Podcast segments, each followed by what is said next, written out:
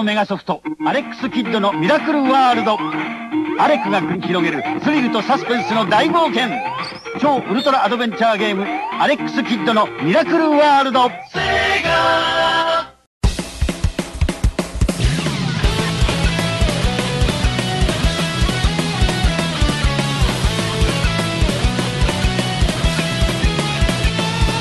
Uma hora de Master System para 3 que vai começar a locadora do Reloading. Eu sou o Bruno Carvalho e aqui comigo Edu Alray. Olha aí, terceira locadora, tá ficando famosa no bairro já, bem conceituada, vários clientes, muito bom, os negócios estão crescendo. Espero que nada tecnológico venha atrapalhar o desenvolvimento dos nossos negócios. Pois é, e Felipe Mesquita. Estamos aí para falar do cabeçudo. Ô, louco! Cabeçudo. Opa, cuidado. É, porra, agora até assustou na rua aí escutando o programa.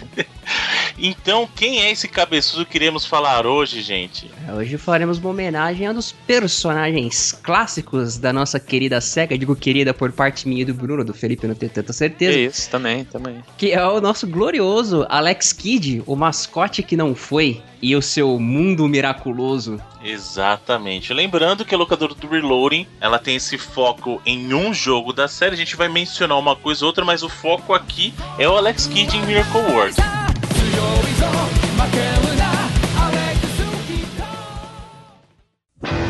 Sega challenges you with the ultimate video game.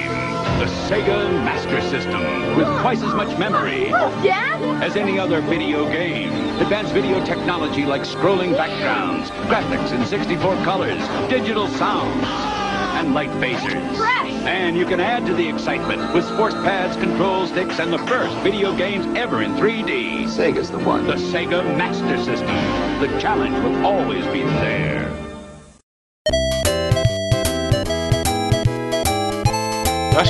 Compensa falar logo de cara que para muita gente ele foi o primeiro Alex Kidd, mas ele não foi efetivamente o primeiro jogo do Alex Kidd. Nos arcades já tinha aquele horrível Alex Kidd in The Lost Stars. Então, eu não sei se ele saiu antes, mas eles, eles são do mesmo ano. Isso, o- é que o, o Miracle World ele saiu no final do ano no Japão, ele saiu em novembro, Novembro, no Japão, né? né? Então o, o Lost Stars ele saiu para arcade um pouco antes. Acredito que não deve ter sido a mesma equipe que trabalhou em um, um e outro. Eu acho que nenhuma equipe trabalhou no, No mesmo, né? Alex Kidd mais de uma vez, cara. Porque Alex Kidd, os jogos são muito diferentes um do outro. Assim, acho que a exceção disso foi o do Mega Drive que tentou meio que ser uma sequência do Miracle World, né? Que aquele Enchanted Castle é uma porca. É, uma, não sei, o do Mega Drive ele tem a participação, inclusive acho que válido citarmos o glorioso criador, o Kotaro Hayashida, que entrou pra SEGA com a missão de criar aí um, um jogo que pudesse bater de frente, isso segundo a consta a lenda, de bater de frente com o Super Mario, por isso que até acho um tanto estranha essa história. Hoje em dia a gente analisando, óbvio que é fácil de do cara contar qualquer história. Tem até uma entrevista dele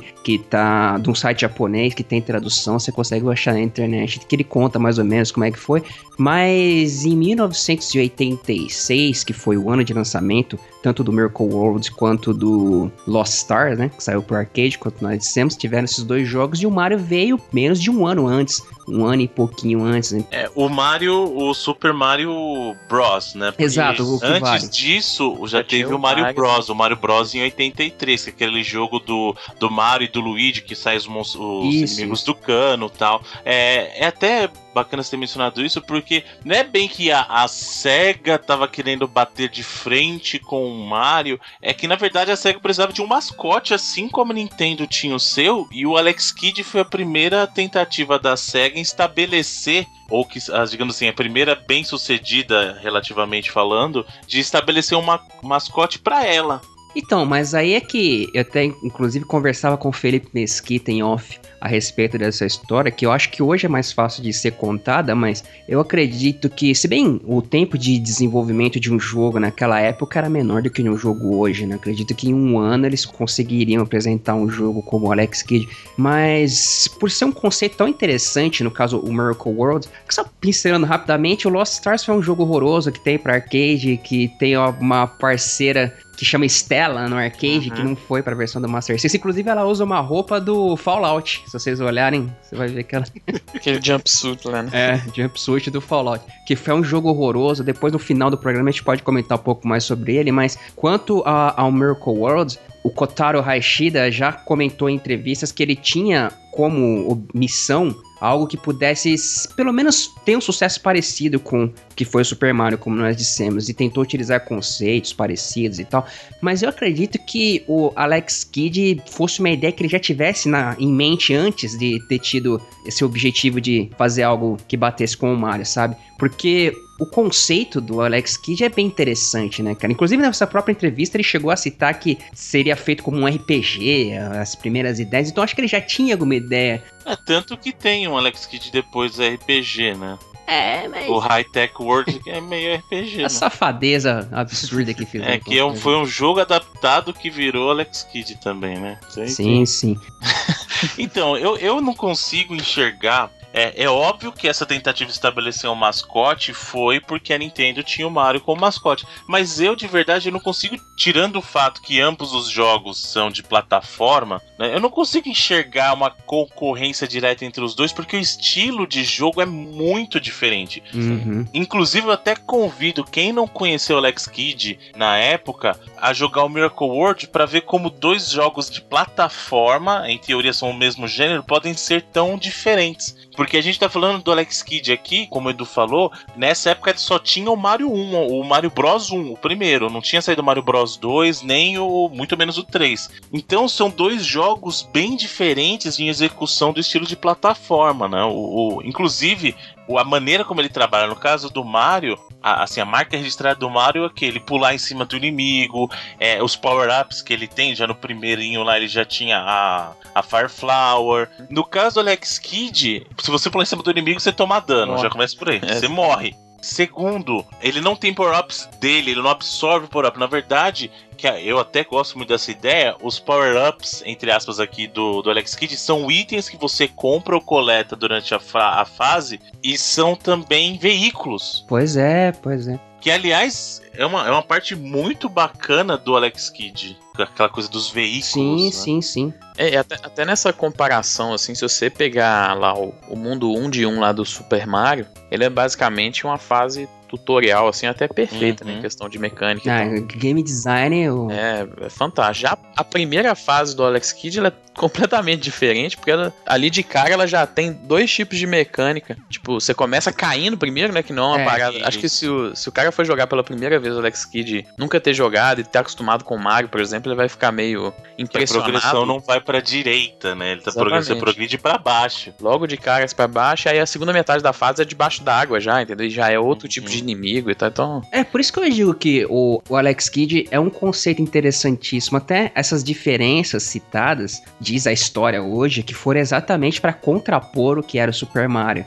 No caso, se o Super Mario atacava pra cima, o Alex Kidd atacaria pros lados. Se o Super Mario tem um scroll da esquerda pra direita, o Alex Kidd começava de cima pra baixo. Se ele usa ah, luta com os, sei lá, com os inimigos usando pulo, ele usaria alguma outra coisa, né? Essa é a história que soco, né? isso, caso. exatamente. Essa é a história que é contada a respeito. Isso torna interessantíssimo no conceito de criação, cara, sabe? Não, não, não entrando no design em si, mas até porque, como o Felipe mesmo disse, do Super Mario em matéria de game design. Pelo menos nesse início é até mais interessante, mas como conceito em si, o fato dele usar tanto as armas quanto os veículos e também de poder comprar armas e veículos em determinadas fases e encontrar personagens que mesmo você não tendo um diálogo direto, eles apresentam falas que colocam a história, mesmo que forma simples pra você, dá uma característica até de RPG Adventure, saca? Pro Alex Kidd.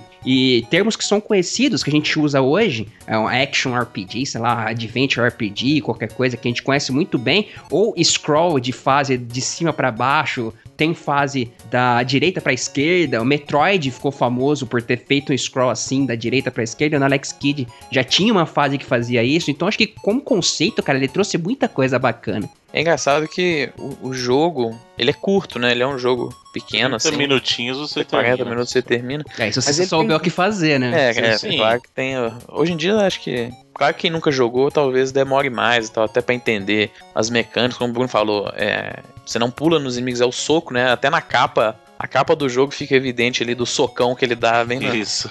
E a mão dele, isso é impo- legal. A mão dele fica gigante quando ele dá um soco, né? Tipo, E a, a capa é uma das capas que mais representa. Até que as capas da, da SEGA no Master e no, e no Mega Drive elas, elas eram um pouco mais honestas do que eram as do Nintendinho, por exemplo. A do Alex Kidd é totalmente honesta. O jogo é aquilo ali, é o cabeçudo dando socão.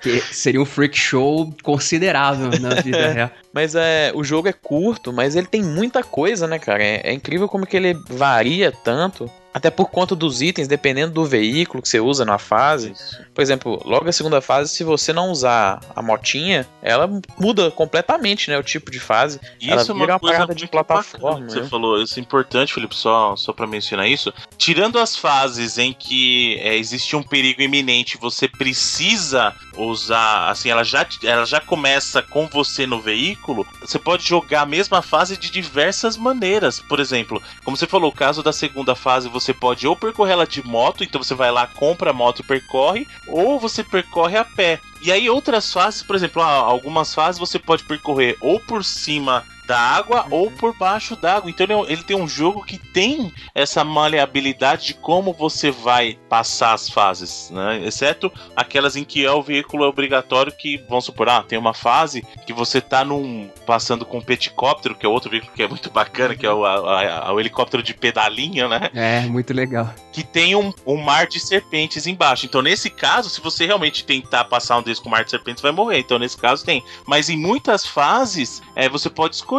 Olha, eu vou a pé ou eu vou com o veículo. A fase lá da floresta, por exemplo, que você pode passar também de moto ou não. dela de moto. E isso tem a ver com risco e recompensa, né? Porque logo na primeira fase ali você já também aprende que você tem que quebrar as caixas para coletar o dinheiro, que Hum. diferente, bem diferente do Mario, por exemplo, você consegue comprar os veículos, né? Isso, E aí, essa é uma se- outra diferença, né? Você Isso. gasta no Mario, ou até no próprio Sonic que você coleta as argolas, o seu objetivo é coletar ali e no máximo ganhar uma vida. Em alguns casos, alguns jogos você ganha um continue. No caso do Alex Kidd, você vai pegar o dinheiro pra usar. Você, ó, eu vou comprar esse item, eu vou comprar esse veículo, entendeu? Você realmente gasta o dinheiro. né? Um dos elementos que se tornaria característica dos próprios RPGs eletrônicos né, para videogame. Você juntar dinheiro e comprar as coisas. E. E isso tá lá logo na primeira fase, você tem esse- essa questão de risco e recompensa, porque tem caixas ali de dinheiro que são mais difíceis de pegar que as outras, por conta de ter inimigos perto, então Mas se você conseguir juntar bastante dinheiro, a segunda fase fica fácil por causa da,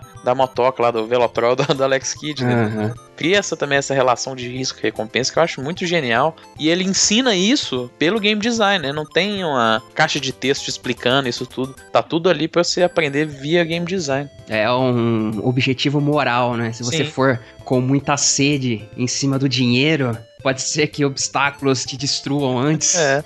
É o que acontece nas fases de veículos. Muitas vezes você perde o veículo por tentar acumular dinheiro em lugares mais perigosos. Na fase do peticóptero, isso acontece bastante. Não, tem uma fase lá do peticóptero que tem as pedrinhas lá, as vermelhas, que o dinheiro tá rente na pedrinha. E aí você fala assim, poxa. E é porque o tamanho é, importa, né? Porque assim, o tamanho do, da, do sacolinho de dinheiro quer dizer que ele tem mais dinheiro. Então, se é aquelas gordonas grandes, assim, pô, tem mais dinheiro ali. Será que eu arrisco pedalar? Porque a, a sacada do peticóptero é o seguinte: ele vai pra cima e você controla a velocidade, tudo de acordo com o apertar do botão de pulo Uhum. né? Então é assim, se você der uma apertada a mais e encostar com o peticóptero numa pedra, você perde ele. Então você fala assim, poxa, será que eu arrisco passar ali e pegar? Ou eu vou e fico uma distância, pego o sol que tá mais seguro aqui e deixo esse dinheiro passar? É, ó, olha aí. É um exercício de desapego. É, exatamente. Não ser ganancioso. Veja só vocês. E isso, como o Felipe falou, como o próprio Edu falou também, é uma coisa presente no jogo inteiro. Então é, é um, um sistema diferente.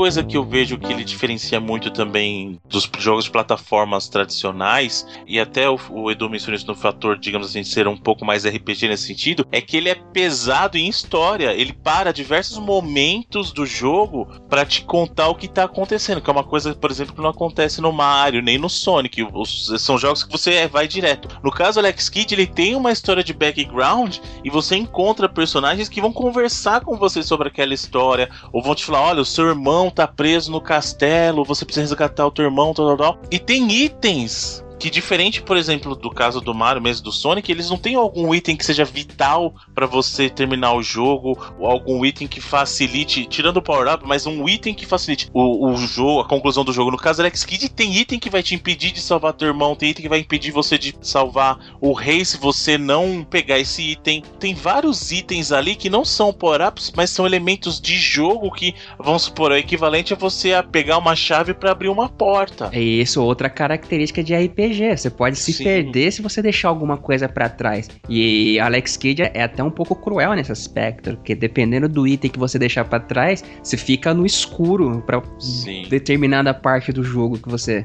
precisa saber o que fazer. Exato, então tem alguns itens, por exemplo, a Pedra da Lua e a Pedra do Sol são necessárias para você finalizar o jogo. Tem uma tablazinha que tem a sequência do final. É Hirota. Isso, a Hirota Stone, exatamente. Se você não pega ela, você pode finalizar o jogo? Pode, mas você vai ter que adivinhar qual que é a sequência, porque Uhum. essa pedra é a que tem a sequência que você tem que ir pro final. Hoje em dia todo mundo já sabe que é, isso aí é decorar de cabeça. É só onda, lua, estrela, sol, lua, onda, peixe, estrela, peixe. Isso aí todo mundo sabe. Quem jogou Alex Kidd sabe porque decorou no, no coraçãozinho. Aliás, eu tenho até uma história interessante.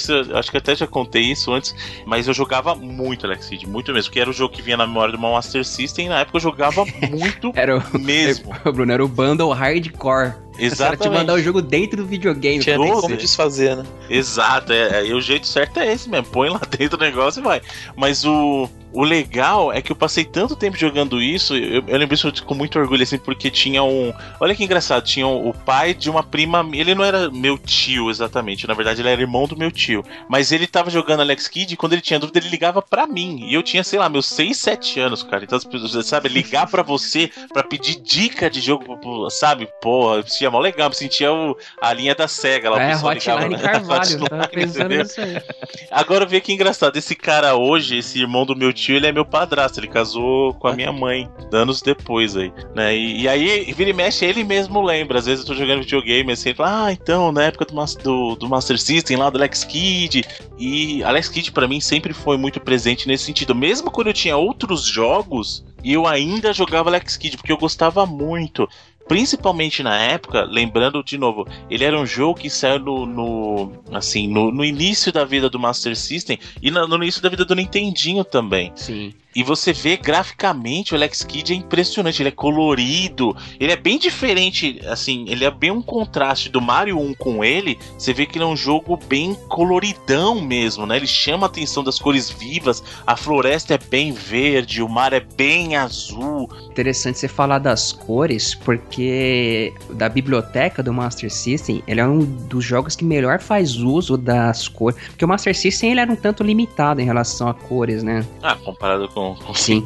Não, o Na verdade, Nintendinho, era, mais, ele é o com- Nintendinho era mais ainda. Isso, então, se você falar limitado com o que veio depois, mas se Isso. você pensar na época, o Master System tinha bem mais cores é, em tela é, simultâneas do que o Nintendinho, por exemplo. E, e tem alguns jogos que é gritante isso. Ah, Não só simultâneas, acho que cores. Geral, a paleta geral A paleta era maior. é, era maior. E é muito bem utilizada, porque o jogo é muito bonito, você, você olhando pra ele. E até depois o Mega Drive foi sofrer um pouco com esse negócio das cores, conforme a tecnologia foi avançando, mas sabe que. Tem jogos que isso incomoda. O Mega Drive acontece bastante, mas o Alex Kidd de forma alguma te incomoda. Em lu- lugar nenhum você olha e fala: ah, não, essa cor tá errada ou tá faltando alguma cor ali. Ele, ele é muito bem construído nesse aspecto. Sim. Não só isso, eu acho que tudo, tudo ali é bem coeso. Tirando um inimigo ou outro, que aliás também é uma outra diferença com relação ao Mario, porque o Mario os inimigos são bonitinhos, né? Você tem lá um- o- os Goombas, você tem a tartaruguinha lá, os, os Koopas. A pobre natureza que o Mario faz questão de massacrar no jogo. Isso, aí no caso, qual que, qual que foi a ideia do, do Alex Alex Kidd põe os inimigos que são animais também, mas deixa eles feios. Então, por exemplo, tem lá um escorpião e ele parece é feio não, mas ele é, ele é bonitinho, mas ele não põe uma carinha feliz. Então você tem lá o escorpião, você tem o sapo. Então ele, ele põe, faz questão de botar inimigos feios aspas, tem uma piranha lá embaixo d'água, que é para você meio que não se compadecer dele, sabe? Você fala, ó, oh, tá vendo? Ele é um bicho feio, ele não é bonitinho, né? Não é um Gumba, por exemplo, que parece um cogumelo de olhos. Ele não é um, um Koopa, que é uma tartaruguinha tão bonitinha que você fica com medo de bater nela, ou com dó. Nele fala assim, não, tá vendo que escorpião feio? Olha esse sapo feio, bate nele, sabe? Tipo, ele te convida a bater no inimigo, porque ele feio. Porém, uma coisa que é muito interessante no Alex Kidd é que você consegue passar praticamente fases inteiras. Se você não quiser matar o inimigo, você pode simplesmente desviar. O escorpião vem por baixo, você pula. O sapo pula, você passa por baixo.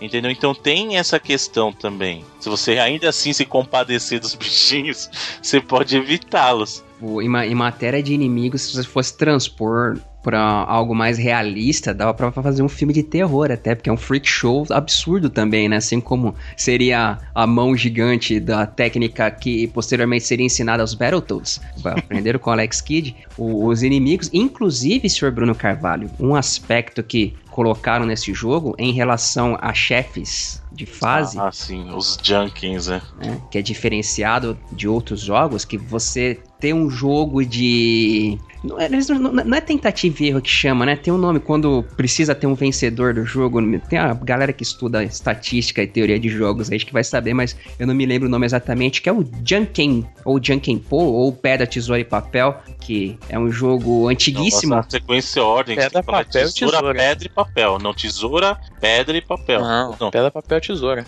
Pedra, tesoura e papel. Cada um escolhe o seu. tesoura, pedra e papel. Mas você enfrenta inimigos no jogo, no, durante o decorrer do jogo, que são a, as seclas, até voltando um pouquinho no que o Bruno comentou da história, que eu acho bastante interessante por constar inclusive em algo que era mágico nessa época dos 8 e 16 bits, até citamos em locadoras passadas, que é o famigerado manual do jogo, Sim, né? fantástico. E que vinha com os cartuchos e que você aprendia da base da história, constava primeiramente no manual. E o Alex Kidd explicava bem, mostrava lá os inimigos, que onde você começava. Uma, uma coisa que sempre me encantou nesses jogos de 8 bits é jogos que tem um mapa com locais pré-determinados, assim, uhum. que dá uma impressão de que aquele mundo existe, de que é bacana, que você tá vivendo aquela aventura.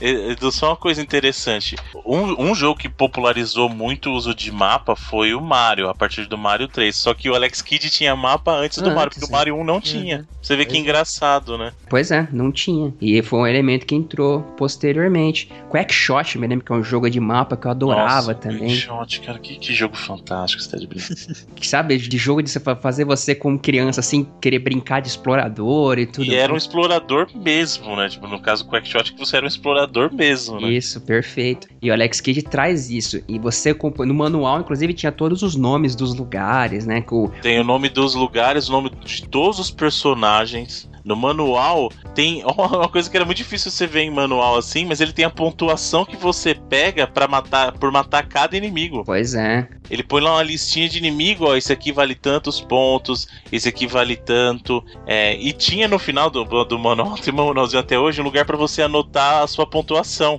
Porque como o cartucho não tinha é, memória gravável, você terminava o jogo, acabou, desligou lá, você nunca mais vai lembrar. Então ele tinha uma no, no manual ele colocava assim os campinhos para você colocar a data, o seu nome, né? Porque caso estivessem jogando mais pessoas, jogava você e teu irmão e a pontuação para você manter um top score no papel, no próprio manual, cara. Isso era muito legal. E voltando lá aos inimigos, eles você os desafiava ou eles se desafiavam e tinha o chefe que era o Jenkins o grande, que realmente era um personagem bem grande, até legal, comentaremos dele mais pra frente. E ele tinha três asseclas baseados na pedra, tesoura, papel, pedra, papel, tesoura, como vocês quiserem, que as cabeças dele eram exatamente a pedra, tesoura e papel. Eu demorei muito, tipo, anos, tipo uns sei lá, Pra uns entender que 10 era anos isso? pra entender que era. Não, falar. Ele era o, o nome lá, o primeiro lá já é o. É Stone. Stone Junk, né? O nome, né? Stonehead, uma coisa assim. Stonehead. É, No manual Stonehead. tinha um nome e no jogo tinha outro, né? É Stonehead. Aí, pô, então, a cabeça de pedra. Mas eu não Uhum. conseguia enxergar uma pedra na cabeça dele. Eu achava impossível.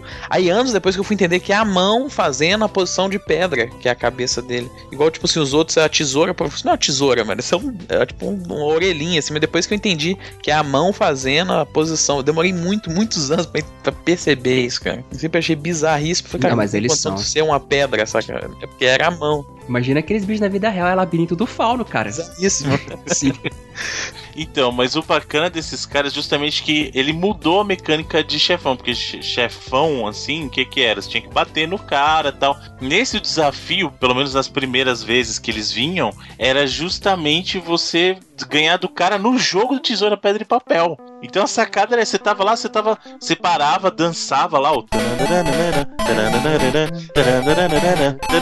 aí, Aí você põe o que você queria. E aí, na- nos nas primeiras vezes que você jogava, você não sabia. Tem, assim, os três primeiros tem uma sequência fixa ali. É. Mas é, Não, você não todos sabia. têm, todos têm, Bruno. Todos têm até o final? Todos, até o Jenkins, todos têm a sequência fixa. Ah, então, tá vendo? Então ó, isso torna a pedra lá, que, porque depois você pega um, um item que você pode ler a mente dele, que aí aparece lá o que ele tá pensando. Isso era legal. E aí a, a sacadinha é assim: ah, eu tô vendo o que ele tá pensando, eu vou ficar aqui. Aí de última hora ele vai e, E troca. muda, é. né? E você tem esse item, mas até então, quando você joga a primeira vez, você não sabe. E você nem tem o item pra ler a mente do cara. Então você vai e fica tenso, fica uma coisa meio de sorte do seu lado. O computador vai ser sempre a mesma coisa. Mas do teu lado, a primeira vez que você tá jogando é sorte. Até você perceber que tem realmente uma sequência, né? Isso. A ideia do, do criador era exatamente essa, de misturar a, a ação com sorte. E posteriormente você vai enfrentar os inimigos corpo a corpo, né? Numa segunda tentativa Isso. de. Que todos esses três, né? Os três principais é, vilões aí, tirando o chefão, o Junk and the Great, eles, é, eles voltam, você luta uma vez, luta não, você disputa o Junk and Po uma vez, e aí depois eles voltam pra mais uma partida de Junk and Po cada, e aí depois você tem que acabar matando eles batendo na cabeça, né?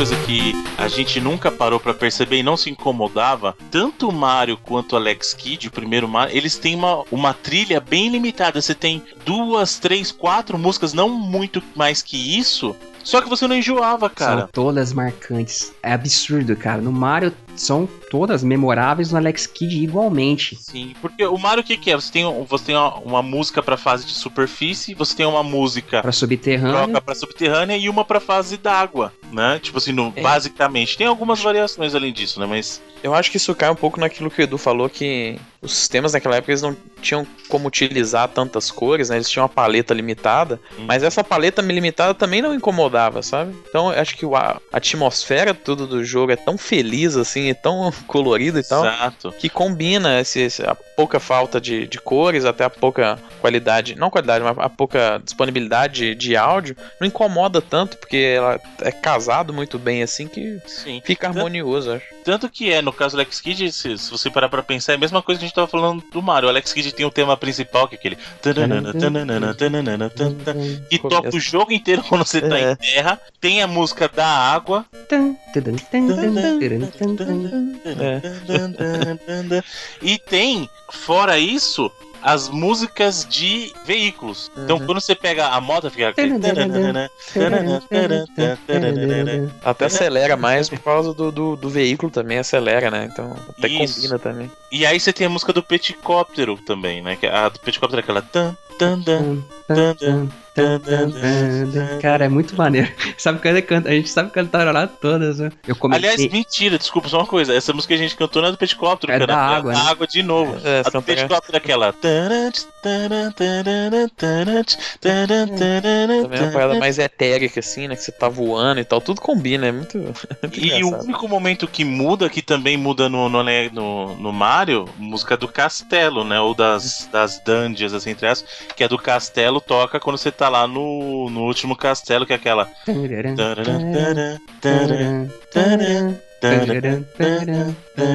É muito boa. Essa música é muito boa, cara.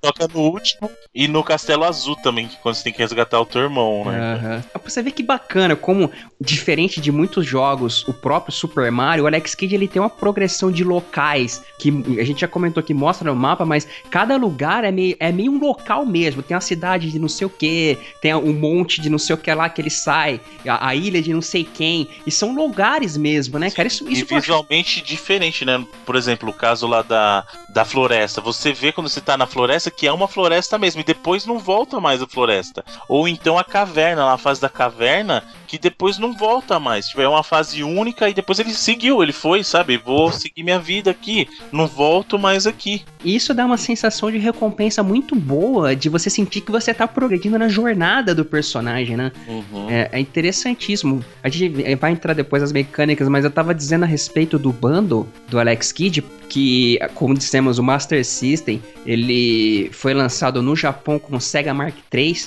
no caso o terceiro, né, o console da Sega, tinha um SG-1000 e acho que Isso outro. aí teve o Mark II e depois o Mark III. E aí foi o que virou o Master System. Exato, e que ele não fez tanto sucesso assim como deveria no Japão e nos Estados Unidos, foi fazer sucesso na Europa e no Brasil até hoje, a galera curte, né? E uma das coisas que eu acho que não foi tão planejado, que ele veio mais a calhar do que foi planejado pra mascote, como no caso do Sonic. O Sonic sim, tem toda uma história por trás de planejamento, de design, você até vê alguns conceitos do que deveria ser, tem todo um diferente do Alex Kidd, que tem mais a galera dizendo o que foi, que é uma história ou outra que a pessoa pode aumentar ou não, que eu acho que veio a calhar, inclusive, que foi a SEGA ter colocado ele pra bundle, porque parecia que era a coisa mais próxima de dar certo naquela época, né? Antes deles pensarem realmente em fazer algo pra ser a marca característica da empresa. Uhum.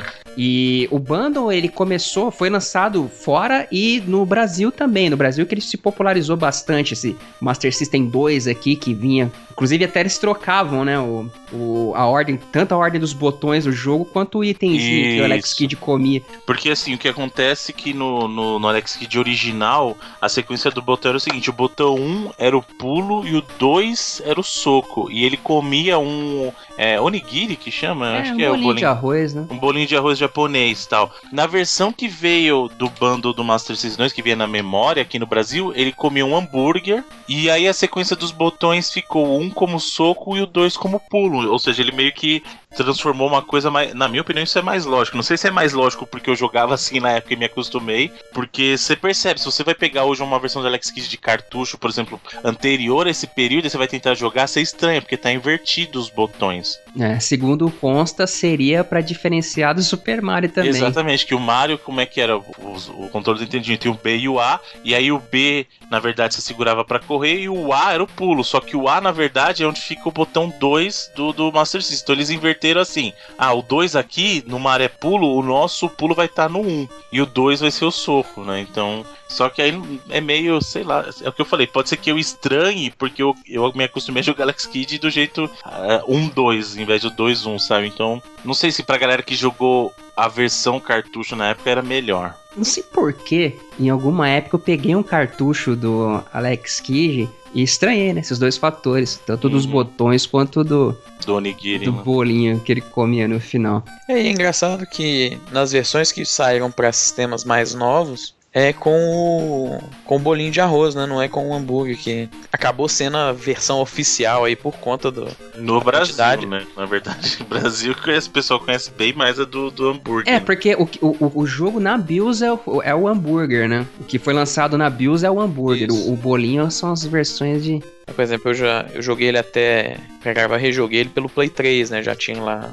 Ele saiu tem muitos anos. E é a versão que tem um bolinho de arroz também. né, que é a versão de cartucho. Aliás, outra curiosidade em relação a ele vir na BIOS, na memória do videogame, é a quantidade de vezes que você ouvia a música do Alex Kidd sem você querer que ela tocasse. Porque sempre você vai colocar um jogo, o jogo não pega, ele vem. taran, É. taran, taran, taran, tan, tan, tan, tan, tan, taran. O cara é foda. Isso é muito. Isso, assim, isso deixa você um pouquinho com um pouquinho de raiva do Alex Kidd por causa disso, cara.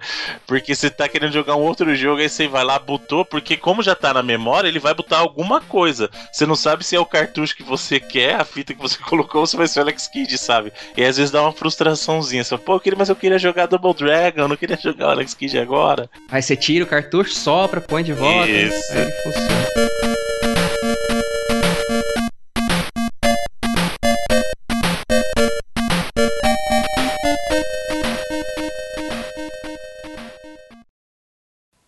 アレクの新しい冒険物語数ある難関をクリアして12の星座に光を灯せアレックス・キッドザ・ロストスターズ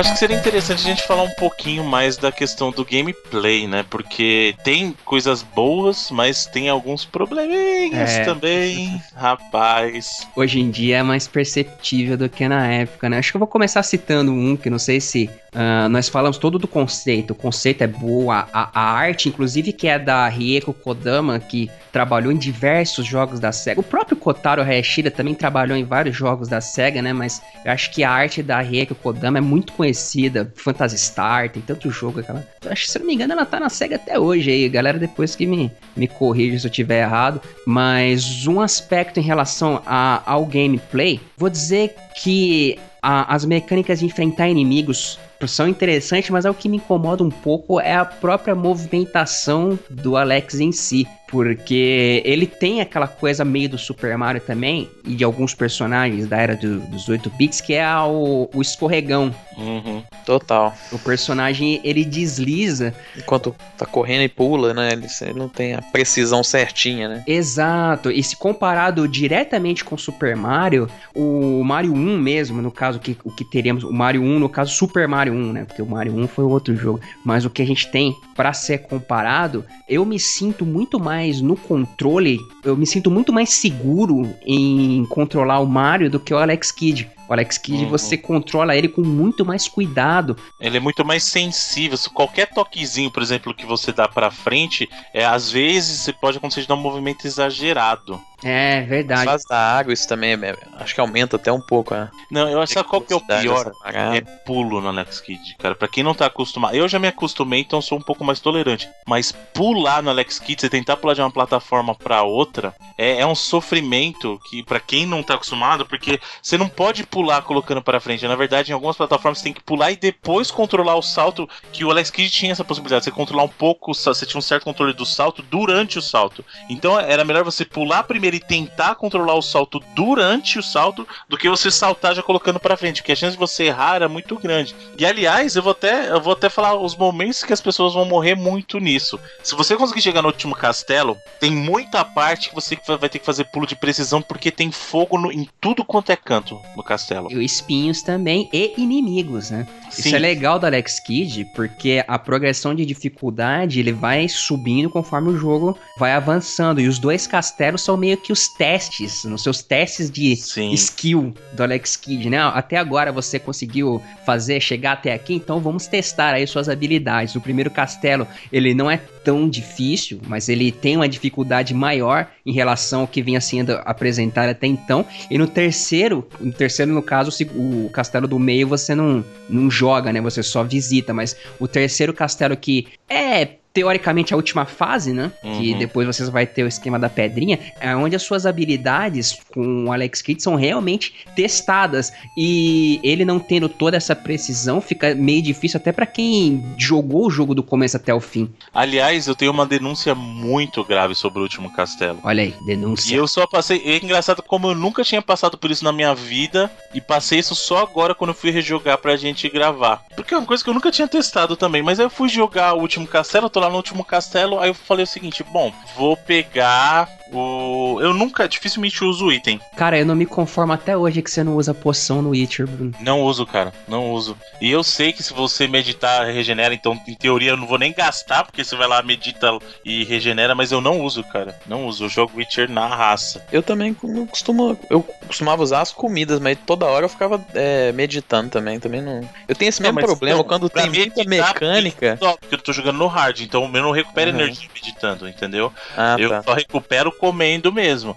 Mas eu não uso as poções, cara, porque eu não gosto de meditar, entendeu? É isso que eu tô falando. Eu não gosto de ter que meditar. Não, você, você- é- é um velho costume de, de jogos de você guardar os itens, porque você tem aquela impressão que se você usar à toa, eles vão acabar, e você, na hora que você precisar, você não vai ter, no final você acaba não usando nada. Ó, duas coisas que eu não faço. No Alex Kidd eu ainda faço quando eu quero pegar os, os veículos, aí eu compro uma, pra uma fase ou outra. Eu não gasto dinheiro e não compro arma. No RPG eu tenho que ganhar as armas. Eu não compro arma de, sabe, assim, nos shops. Não, eu só troco de arma quando eu ganho. Se eu tiver que comprar, eu não Caraca, que, É, que, que vida Eu tenho essas chata. paradas Bruno. também, só que eu tenho muito isso por, às vezes por conta de preguiça. Às vezes o jogo tem muita mecânica e eu quase não exploro elas por conta de preguiça mesmo. Às vezes fica até mais difícil, mas eu sigo assim mesmo, sabe? Não, o meu caso é que na minha cabeça é, foi, foi o que o Edu falou. Às vezes eu acho que vai acabar. Eu falei assim, putz, mas se eu gastar agora e lá na frente eu precisar. Aí às vezes eu tô lá, sei lá, com um trilhão de dinheiros e não gasto. Aí eu termino o jogo com aquilo tudo, porque eu não quis gastar. É a, fico- síndrome, é a síndrome do Resident Evil, né, cara? Que no Resident Evil você É. precisa mesmo.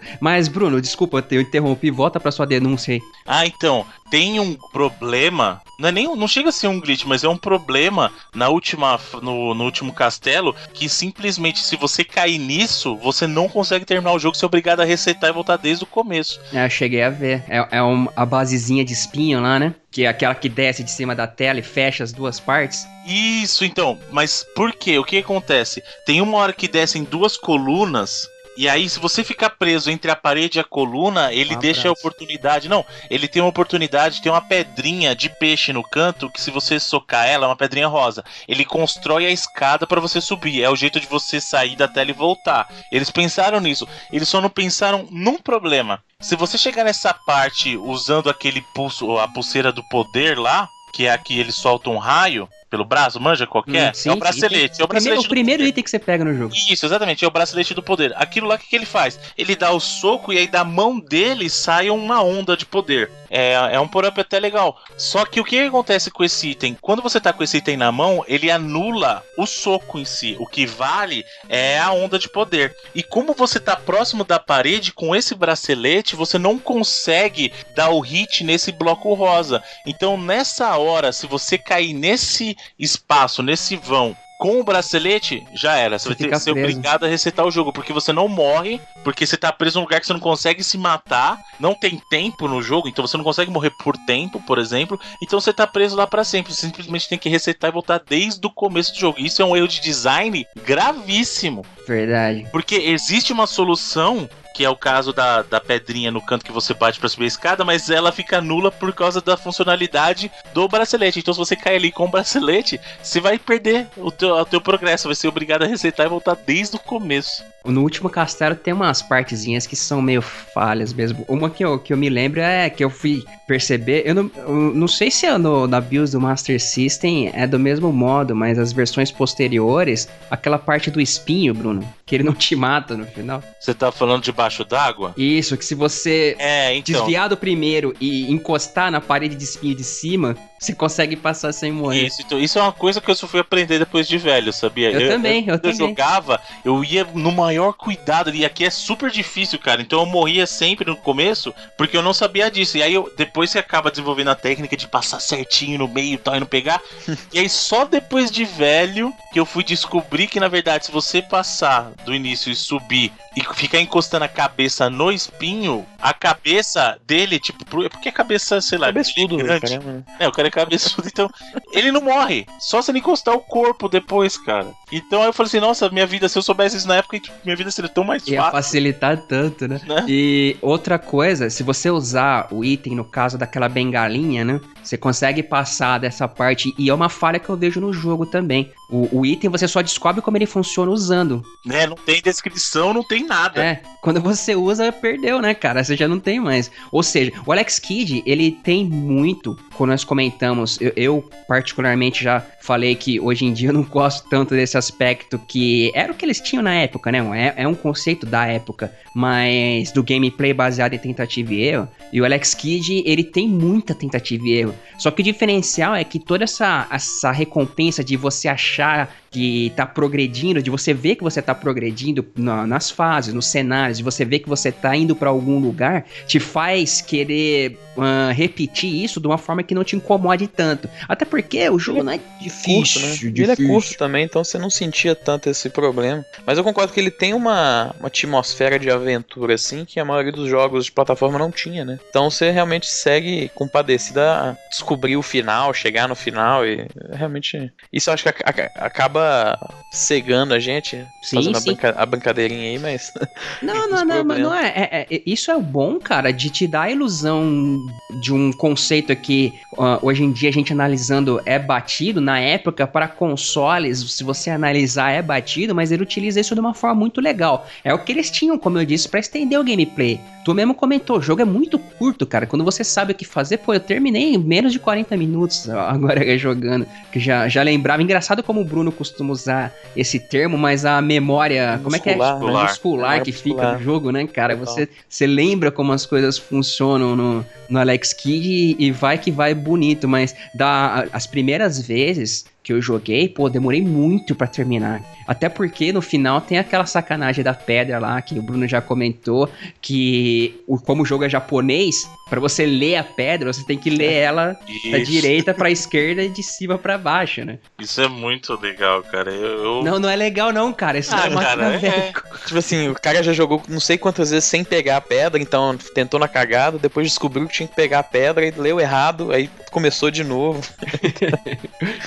E como tinha dito em relação aos itens, você só vai aprender para aquele server depois que você usou. Aí tem item, por exemplo, que facilita muito a tua vida. No caso, a cápsula A e B, para você enfrentar dois chefes, né? Que é aquele. Ah, eu acho engraçadinho só a cápsula. É, assim, é legal ver os, os mini Alex Kidd batendo nos outros. é Então, mas legal, né? facilita a tua vida absurdamente, porque o chefe da fase da floresta, que é um, um urso gigante com a espada, que é o único chefe, assim, é, é ele tem aquele outro que é um tipo um touro, né? Um, um javali que te ataca. É, não, é um touro mesmo. É um um touro que touro. ele vem e vai pra cima de você, mas é até tranquilo se você ficar dando É, soco socando, cara é, dele. se você se derrota ele tranquilamente, mas o urso, é, sei lá, o guardião da floresta, nunca explica o que, que é aquele. Aquele urso é muito bizarro, velho. É, ele tá. Ele Aquela simplesmente. Espada É um gigante. urso com espada gigante. Ele não é, um- vai é com a tipo tua uns cara. pirata na floresta. É muito bizarro. cara. É, é tipo a, os o, a galera que o Luke Skywalker encontra na cantina. Que, É. aliás, dizem que o, uma das influências do Alex Kidd, por incrível que pareça, foi citado como Star Wars. Até porque Ele o Alex lembra um pouquinho o Luke, né? Cara, se você ver, tem aspectos da jornada do herói no Alex Kidd, né, cara? Tem o, o- o lugar comum, o chamado aventura. Você consegue ah, encaixar ah, esses aspectos no, no- de leve, obviamente. Mas ele se passa em um outro planeta, no caso, né? Depois, posteriormente, você vai descobrir o tal do planeta Ares. Que tem a ver com o signo do Zodíaco. Aí no outro jogo, do Mega Drive, a continuação, é um outro planeta. Então tem meio que esse negócio de Star Wars. Mas voltando ao item, o facilita bastante você derrotar o urso ah, desconhecido da floresta que por alguma razão te ataca. Sei lá, você tava passando pelo lugar. E se você só solta a cápsula do lado dele, você derrota ele facilmente. Mas se você não tiver a cápsula porque você usou ela pra aprender como ela funcionava, né, você, você acaba não, não, não tendo ela na, na hora.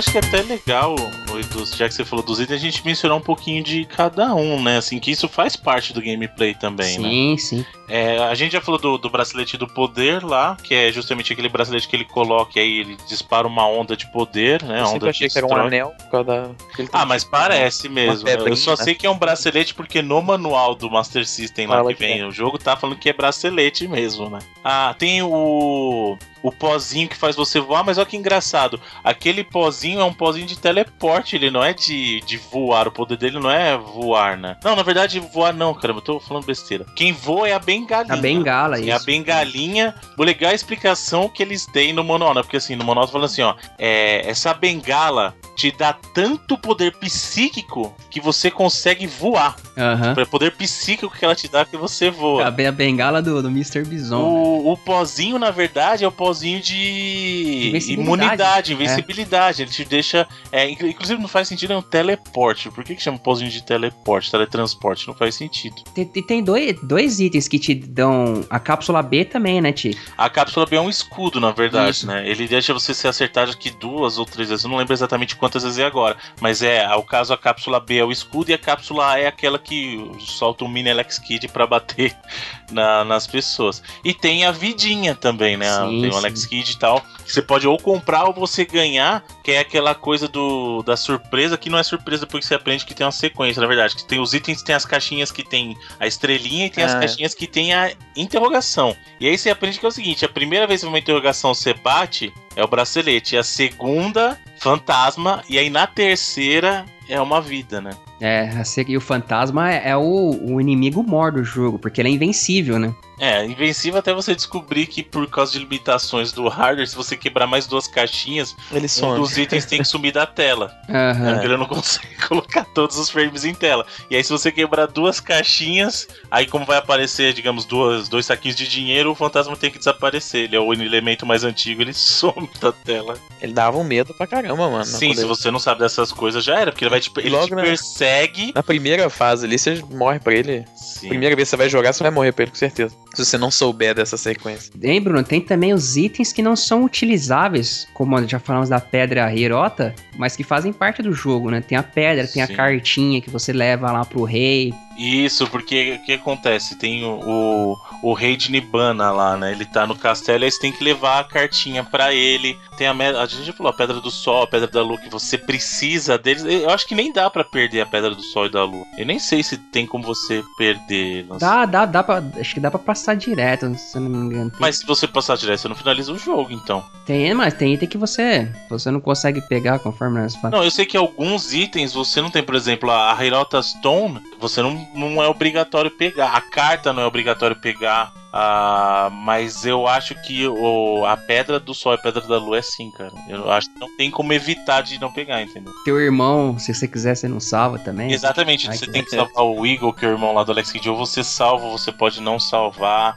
Ah, velho, se a gente for parar pra analisar, o jogo tem umas falhas de design aí violentas, né, cara? Mas. Não, mas nesse caso é escolha. Você pode salvar ou não, porque, por exemplo, o irmão do Alex Kidd tá preso no castelo. E aí você precisa ir onde o teu irmão tá pra resgatar ele. E você precisa ir onde tá a carta pra pegar a carta. Então, assim, é por isso que eu tô falando. Às vezes, eles fizeram isso justamente pra você explorar o castelo. Não, sim, ne- nesse caso sim, mas no caso da gente não saber se pode ou não deixar item pra trás, ou você ter falado aí que a gente percebeu depois que o negócio fica, a gente consegue ficar preso dentro do jogo com a falha gravíssima. Não, isso tem, isso é uma falha gravíssima de design mesmo. Isso aí, o pessoal pisou na bola lá. Não testou. Por isso que é bom testar todas as possibilidades quando você vai estar fazendo um jogo, né? Cara, o Alex Apesar de tudo, acho que continua o Miracle World, pelo menos. né, que foi descontinuado. O Alex Kidd foi um personagem que surgiu e foi utilizado, desapareceu rapidamente até. Ah, mas é que aquele jogo do Mega Drive foi uma pá de calma. É, cara, porque o, a- o jogo do Mega Drive ele tentou meio que ser uma continuação, um meio remake, mas ele colocou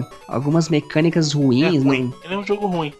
É um jogo muito ruim ali. Ele era um visionário, então o, o- o- a sequência remake que é o que só tem no cinema hoje em dia. O próprio Edu fala isso o tempo todo. Pô.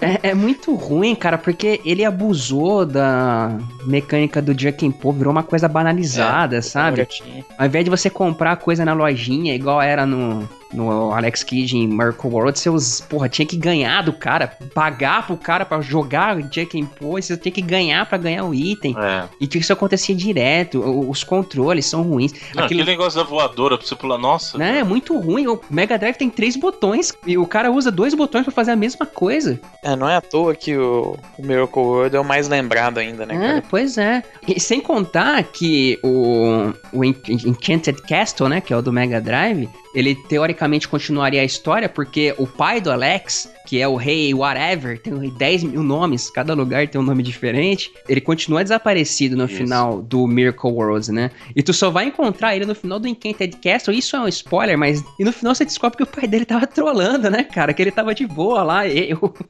o- ele que tava comandando o Minion final lá, né, cara? No final ele chega o pai dele tá de boa, sentado no trono lá, fala: Ô, ô, Alex, foi uma brincadeira. Você arriscou sua vida aqui pra vir me salvar, mas eu estou bem aqui. Porra, tá de sacanagem, né, meu? É um pai displicente, né, cara? O cara desaparece por anos, a família preocupada e o cara zoando. E o cara tá lá na Sbornia, lá no, no outro planeta. Poxa. E a gente teve dois jogos que foram maquiagens, por assim dizer, do Alex Kidd, que é o a High Tech World, né? Que não é um jogo do Alex, Alex Kidd, Kidd de verdade, né? que era um jogo de um anime, que não tem nada a ver pra quem seguia algo que seria uma história em si do Alex Kidd, fica, porra, extremamente confuso, que é colocado um monte de familiares O lá. pai dele tá lá, joga logo de cara ele já fala com o pai dele no High Tech World, né? Tipo, ele fala, pô, mas o pai dele não sumiu, velho. E o irmão é outro irmão, e, e é, e é todo um esquema japonês, né? um lugar japonês, assim, com pessoas vestidas com roupas típicas ah, japonesas, cara, é muito esquisito. E ele é um, como dissemos, como é que eles se chamavam, Bruno, quando você substituía os sprites de um jogo pro outro? Ron Hack. É, não sei, se, mas é, é basicamente isso, um ROM hack oficial que a SEGA fez. E tem o BMX Trial, que é um jogo que, cara, ninguém jogou aqui, porque ninguém tinha aquele Controle, trackpad. Precisa do controle específico pra jogar. que era tipo um controle com potenciômetro, né? Tipo o que eles usavam pra jogar Pong na época. E você usava pra jogar esse BMX Trial e o Shinobi Worlds. E esse era bacana. É, que é o, o- dos jogos posteriores é o único jogável, assim, mas não tem nada a ver com o Alex Kidd. Ele surgiu, ele seria mais ou menos o Shinobi Kid, né? Como foi lá o, o Castlevania Kid que tem, que é uma paródia do Castlevania, ou o próprio Parodius, que é uma paródia do Gradius, né? Uhum. E ele seria uma paródia do Shinobi, mas ao invés do Shinobi Kid, colocaram o Alex Kidd, que era um personagem conhecido e tal. Assim como High Tech World, o- tentaram utilizar a fama do personagem pra vender mais jogos. E sei lá, ele acabou desaparecendo quando a SEGA resolveu mesmo investir em um mascote do qual todos conhecemos. De verdade, né? O Alex Kidd morreu pro, pro Sonic nascer e fazer muito mais sucesso que ele.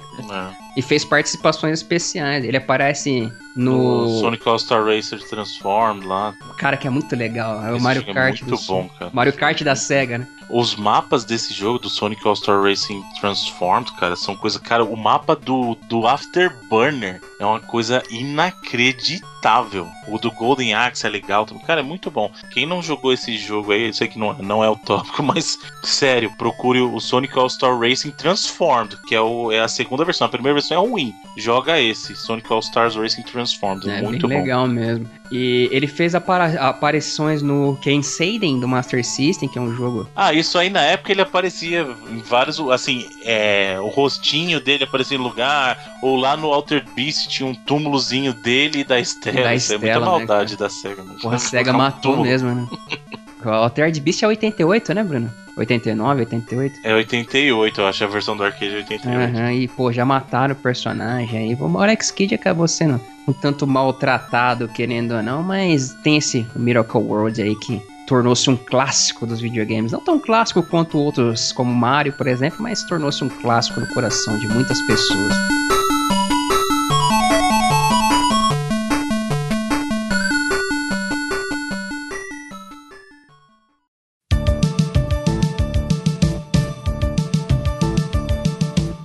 Pra encerrar, gente, pra quem vocês recomendam, o que vocês trazem de destaque? Quem deve jogar ele e por quê? Hoje em dia, hoje em dia eu acho difícil recomendar pra pessoas em geral, como recomendamos o Mega Man, por conta da jogabilidade, né, cara? Porque essa falta de precisão pode ser que incomode, né, um pouco algumas pessoas, de você não se sentir totalmente no controle do Alex Kidd como você se sente no controle do Mega Man, como você se sente no controle do Mario. Talvez isso incomode um pouco. Pra galera da época, obviamente que jogou na época, jogue hoje. E para quem for muito fã de retro games, acho que é bacana, até por, por essa pela música, pela progressão da história, né, por, por, pelo carisma do Alex, dos personagens. Mas eu não sei se hoje, com a, com a cabeça de hoje, é um jogo que agrada a todos. Agradar a todos, ninguém, né? Nem, nada agrada, né? Uhum. É, eu não, eu não vejo, eu, apesar de eu concordar que ele tem esse problema no controle dessa escorregada aí que muitos jogos tinham naquela época, é, eu recomendo sim, cara. Ele é um jogo tão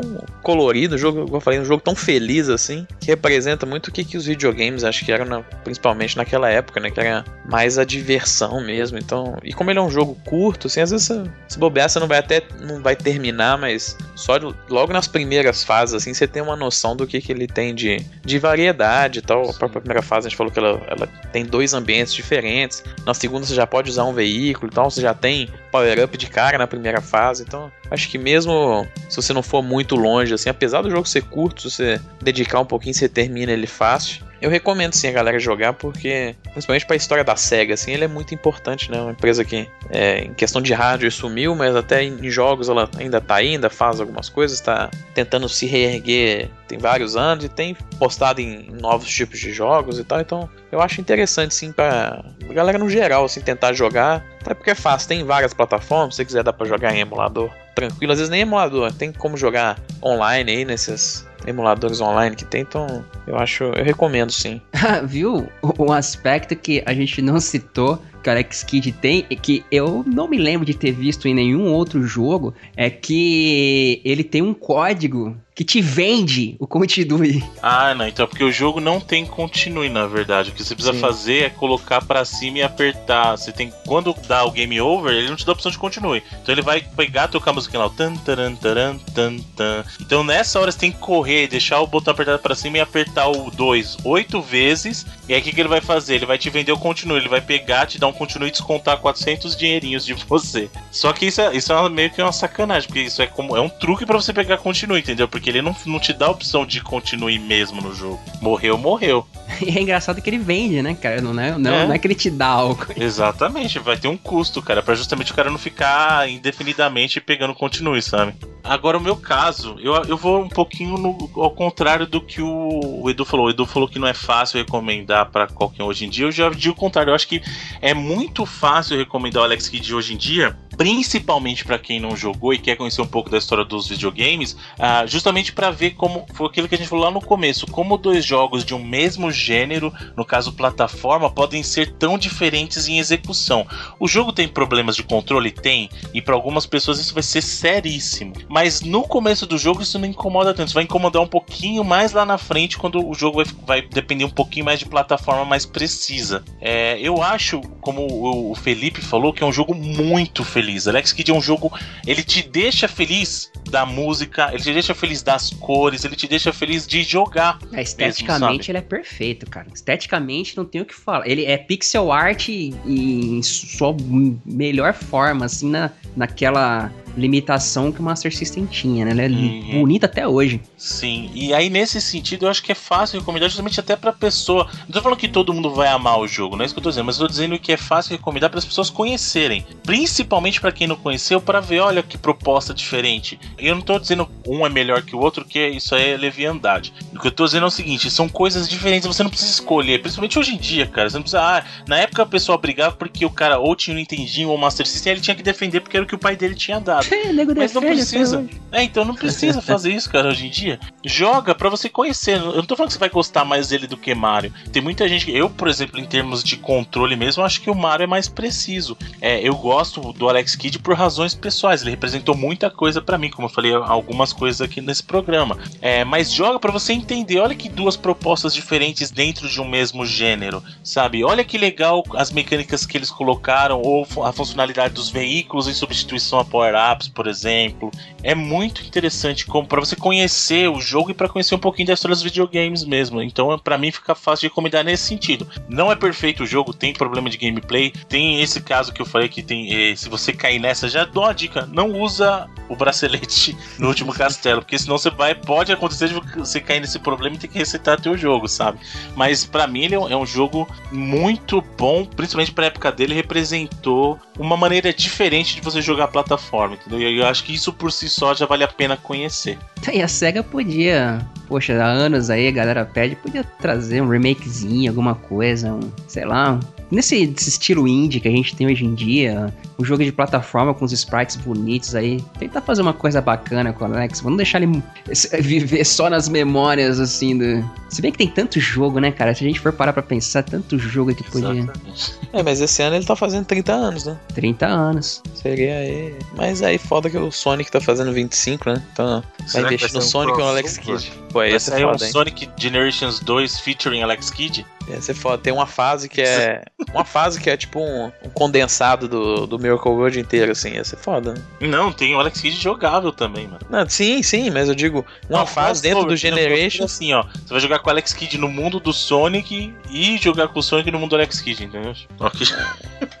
Ah, não, cara, mas não, no fim das contas, o Alex Kidd é um jogo muito legal, cara. Porque, Sim. porra, pra época que ele foi lançado, tá de parabéns aí. 86, cara. Porra, tanto jogo que não existia ainda em 86, tanto jogo clássico. E ele apresentar até coisas à frente do seu tempo, como nós dissemos, né? Na questão de plataforma, uma, pô, muito bacana. Eu vou, vou até refazer minha, minha, minha, recomendação. Joga, tem, pode é, jogar. Que pode ser que você se irrite com os controles, mas vale a pena. Joga, o jogo aquilo é legal. Muito bem, senhores. Então eu acredito que é isso. Não se esqueça que nós temos um site que tem o nosso podcast principal. A locadora é apenas um dos podcasts que nós temos lá no, no Reloading. Nós temos o próprio Reloading, propriamente dito, né? Que é o nosso podcast semanal que, em que a gente comenta as novidades, as notícias mais importantes aí do mundo gamer.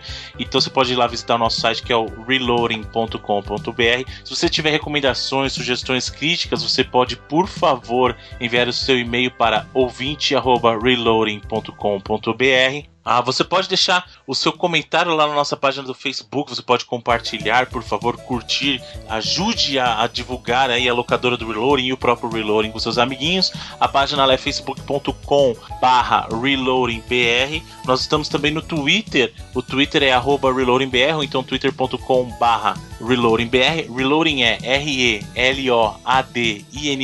BR por enquanto, a locadora permanece no feed do cast principal. Então você pode assinar os dois lá no seu agregador de podcasts ou no iTunes. Vai lá e digita Reloading, você nos encontrará. Você pode assinar para receber os episódios assim que eles saírem quentinhos, quentinhos, igual o pãozinho que acabou de sair do forno. E creio que é isso, senhores. Mais alguma coisa importante? Alguma notícia? Não? Não, é isso. Muito obrigado, senhores. Até a próxima locadora. Até lá. Valeu.